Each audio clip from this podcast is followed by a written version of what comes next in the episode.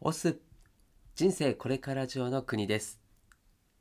この番組では番外編として西野昭弘エンタメ研究所過去記事投稿を毎日配信しています。今回はプロダクト販売から体験販売へという記事です。金婚西野昭弘さんが運営するオンラインサロンの記事は過去1年以前のものは基本シェア OK となっています。記事の振り返りやオンラインサロンではどんな記事が毎日投稿されているのか気になっている方に向けて配信をしています。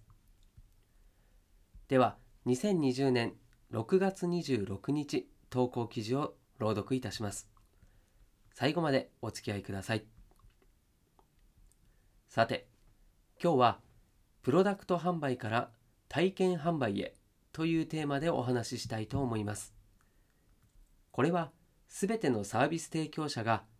これから向き合わなければいけないテーマで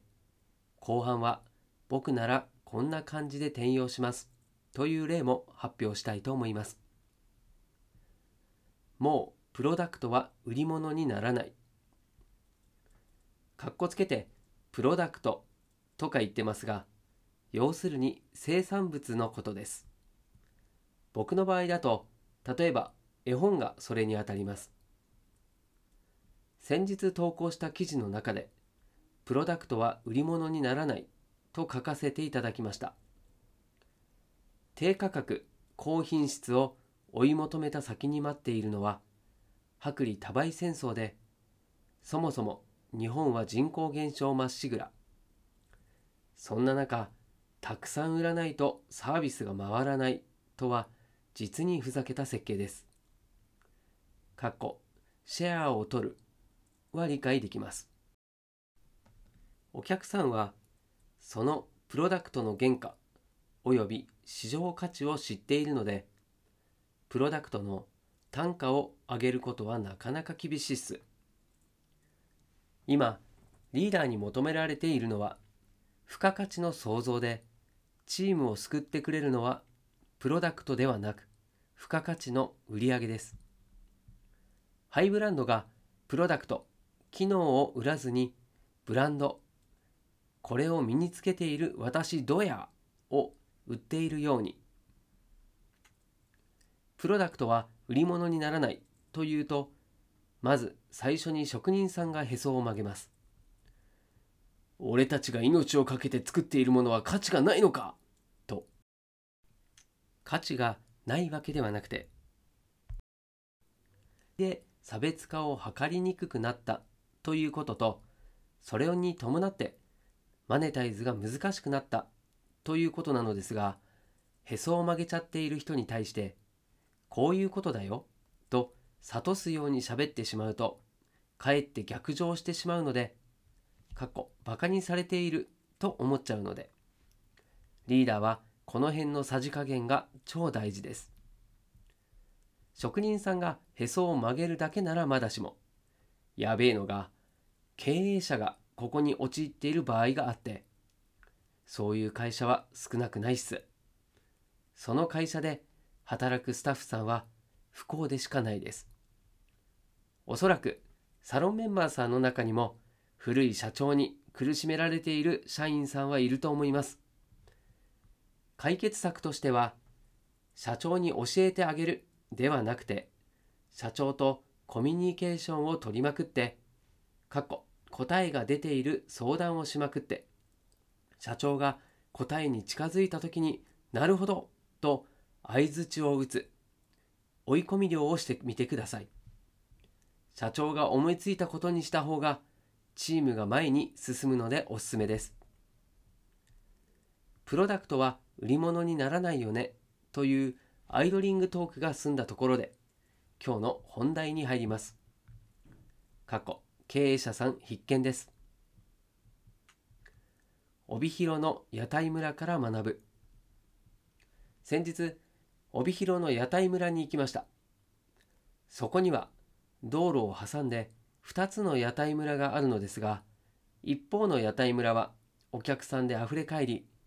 もう一方の屋台村は閑散としています。お客さんであふれ返っている方の屋台村は本当にめちゃくちゃいい意味で少しオンボロで建物に継ぎはぎ感があります。もう一方の閑散としている方の屋台村は新しくてとても綺麗です。過去どちらも清潔です。もうお気づきだと思いますが、夜ご飯に屋台村を選ぶ人間は綺麗な空間を求めていません。屋台村を選ぶとき、僕らは雑多な感じを求めています。その時同席していたのがたまたま屋台村仕掛け人で詳しく話を聞いたところ屋台村を設計する時のご法度絶対 NG は通路をストレートにするだそうですこの先どうなっているんだろうという見通しの悪さ路地裏感がトレジャーハンティング的なエンタメ性を生んでいて丁寧に区画整理してしまうとそれらがごっそりとなくなってしまう。なので屋台村を設計するときはあえて通路をジグザグにするそうです。閑散としていたもう一方の屋台村の道は見事にストレートでした。要するに屋台村が売らなければいけないのは飲食プロダクトではなくて体験付加価値というわけです。リサイクルショップの例。昨日リサイクルショップを経営されているサロンメンバーさんのコンサルがありました。そこでこの話をさせていただいたところそういえば実は私もと面白い話を聞かせてくださいました。以前勤められていたお店。過去これもリサイクルショップで店長の指示に従い商品をきれいに並べたところミスの売り上げが著しく落ちたそうです。そりゃそうなんです。今時中古品プロダクトを探すだけならメルカリの方が絶対いいんで。メルカリネイティブ世代が続々と生まれている時代にリサイクルショップが売らなければならないのは中古品プロダクトではなくて掘り出し物を探す体験付加価値です。商品棚を整理すると楽しみにしていたトレジャーハンティングができなくなっちゃうんですね。今サービスとは何かという話をしています。サービスというのは無思考に商品棚を片付けることではなく顧客の本質的なニーズジョブに本気で耳を立てるということです。屋台村を区画整理する。リサイクルショップを片付けるという行動は体験を求めてやってくるお客さんからむしろサービスを奪ってしまっています。めちゃくちゃ不親切なんです。屋台村やリサイクルショップは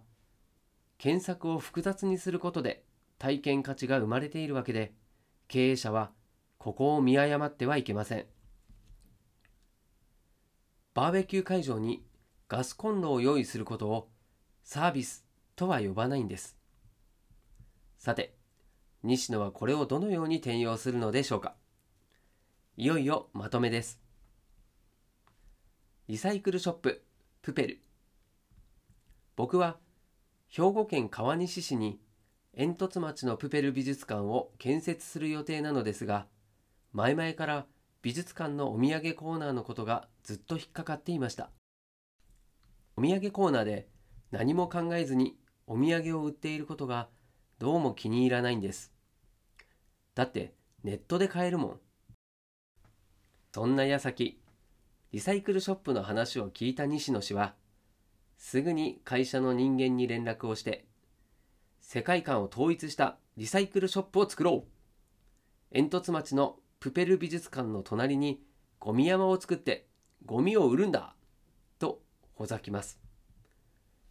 煙突町のプペルでゴミ人間のプペルがゴミ山を漁るシーンがあるのですが、そのゴミ山を再現したリサイクルショップを作ろうというのです。このリサイクルショップには棚もへったくれもなさそうですし、向こうのゴミ、かっこ中古品を手に取るには、